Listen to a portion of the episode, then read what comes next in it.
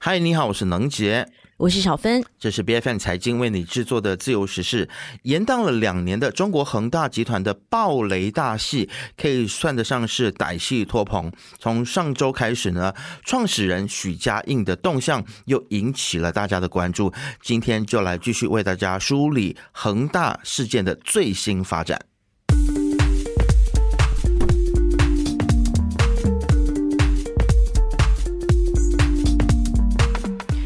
九月二十八号，就在中秋前夕，恒大集团就发布公告官宣，公司呢是有接到这个有关部门的通知，说他们公司老板许家印因为涉嫌违法犯罪，已经被公安局依法采取强制措施，在北京的一处居所监视居住，而旗下的三家公司的股票呢，包括中国恒大、恒大物业、恒大汽车，也应声在香港暴跌，进而呢就在香港宣布。继续停牌。而根据第一财经引述知情人士的说法，近期被公安人员带走的恒大核心成员，除了许家印和多名高官之外呢，还包括许家印的二儿子哦，许腾赫。就有不少的外媒就纷纷分析说，哎，北京的这个举动背后的含义，释放出什么样的讯息呢？现在真的是谣言满天飞啊！呃，也有消息人士说呢，许家印被带走，到底是？去被调查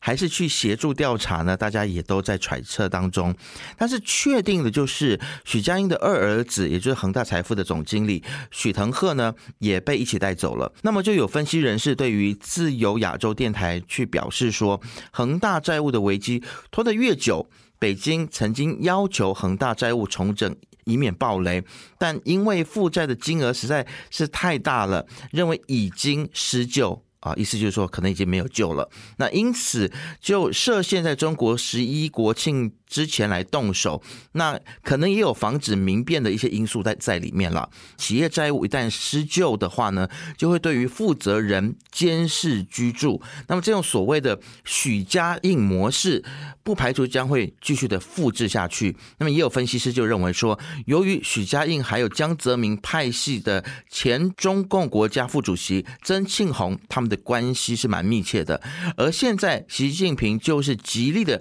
想要割除。并且清除江泽民派，因此呢，许家印就自然而然的成为中共党内派系斗争之下的牺牲品，遭到了习近平政权的重拳处理啊。那美国之音就分析说呢，曾经是中国首富的许家印很可能会被判刑坐牢。那么这其实就在中国的商界呢，就已经造成了寒蝉效应。那很多的商人呢，就感觉在中国现在的经济的形势恶化的情况之下呢，也有很多其他的商人就担心说。自己会不会被拿来开刀祭旗？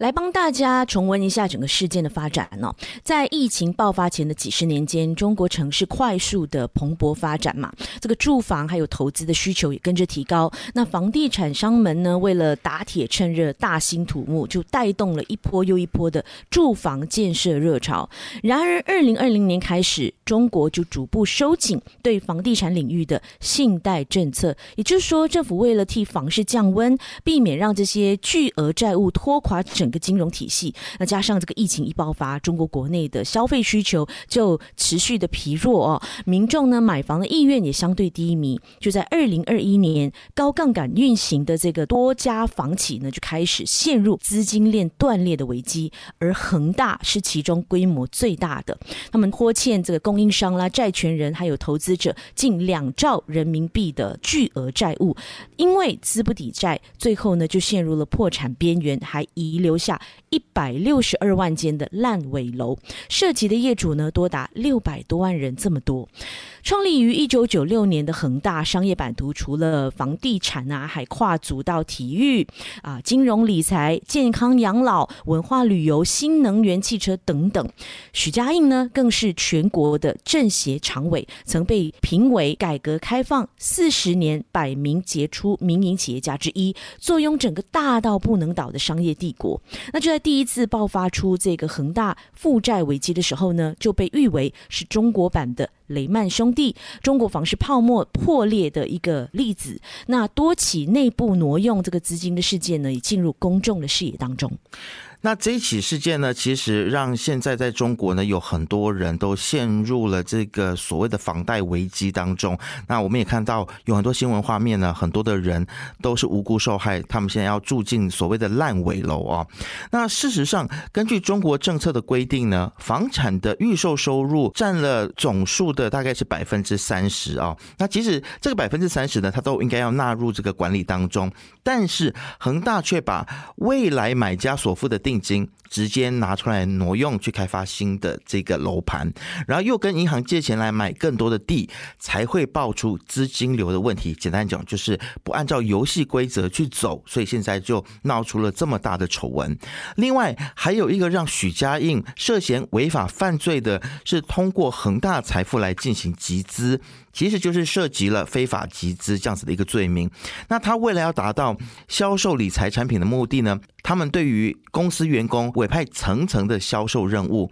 那为了达标，恒大的员工不但自己要吃下公司的理财产品，还得号召身边的朋友一起来投资。透过这种方式呢，集资了四百亿人民币，投到了集团的各个项目当中。所以最先出事的，其实也就是这个部分。恒大不但已经背下了巨款。债务还留下数以千计无力支付的商业票据、债券，还有贷款，因为没有办法能够准时向散户投资者来支付金融产品的收益和本金，所以现在在中国全国各地，我们也听到很多的抗议声浪。负债累累的恒大虽然有采取一些紧急的自救措施，比如说它展开这个楼盘的促销活动，那变卖集团的资产，比如说啊，他们老板的这个游艇来偿还债务等等哦。但是呢，情况还是未见好转，因为债务实在太过庞大了，加上呢，现在公司在处理的境外债务重组计划也被耽搁了。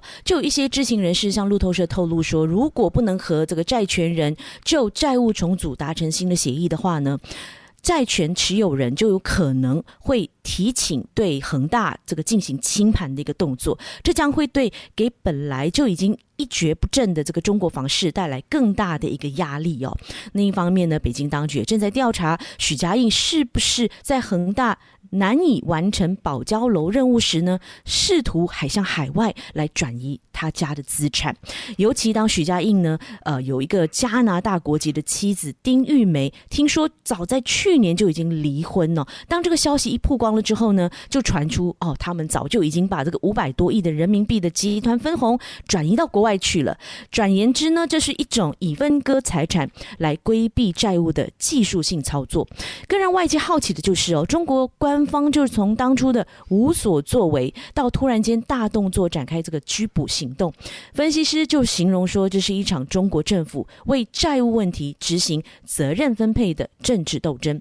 也就是说，要把中国经济恶化的大部分责任都推到别人的身上。那大自从这个。疫情爆发以来啊，中国国内的经济前景暗淡，让整个民怨沸腾。而惩治许家印这样子的一个商界大亨，就是北京转移民众视线的途径之一。因为占中国经济半壁江山的房地产业，直接关系大量民众的实际生活。已经有成千上万的人因为房地产产业的崩塌式下滑而受害。因此呢，北京正在尝试引导舆论，要让公众来相信说：，哎，中国的房地产危机还。还有现在的经济危机，都是这些赚的盆满钵满、跻身亿万富豪排行榜的黑心不法商人造成的。却不提中国大大小小的房地产开发商，当初都是在中国政府的大力支持下才发展起来的。所以现在在中国呢，很多人都说恒大不是唯一，许家印也不只是只有一个人啊。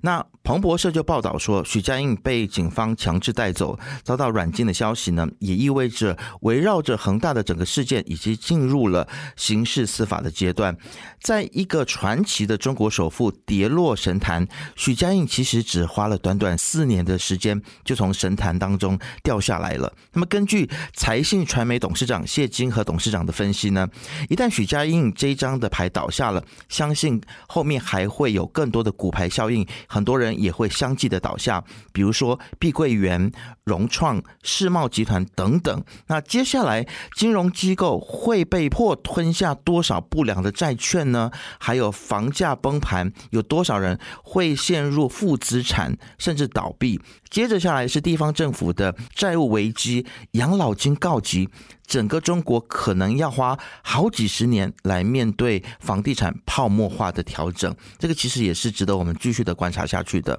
而这一次中国房地产行业的危机，也可以作为警惕各国政要还有金融业者的一记警钟哦。甚至消费者们呢，可以在投资之前要做好万全的功课，把这家公司的背景还有资金流调查清楚，避免自己的毕生积蓄都变成韭菜被收割了。那不幸的是，根据大马烂尾楼房屋业主组织，也就是 Victims 的主席拉菲甘博士，他就透露说，马来西亚呢有大约六百个严重严工还有烂尾的房屋项目，估计总值大约累积到四百亿令吉这么多。那涉及的房屋单位呢，多达十二万五千个。不幸的是，我们现在的政府呢，似乎也拿不出什么解决问题的方法和魄力，加上监管机构也没有任何预防性的法律制度，连执法力。也远远不足，才让这些无良的建商呢，在法律漏洞下继续的逍遥法外，继续割韭菜，甚至还出现没有申请建筑准证的这些无牌开发商哦，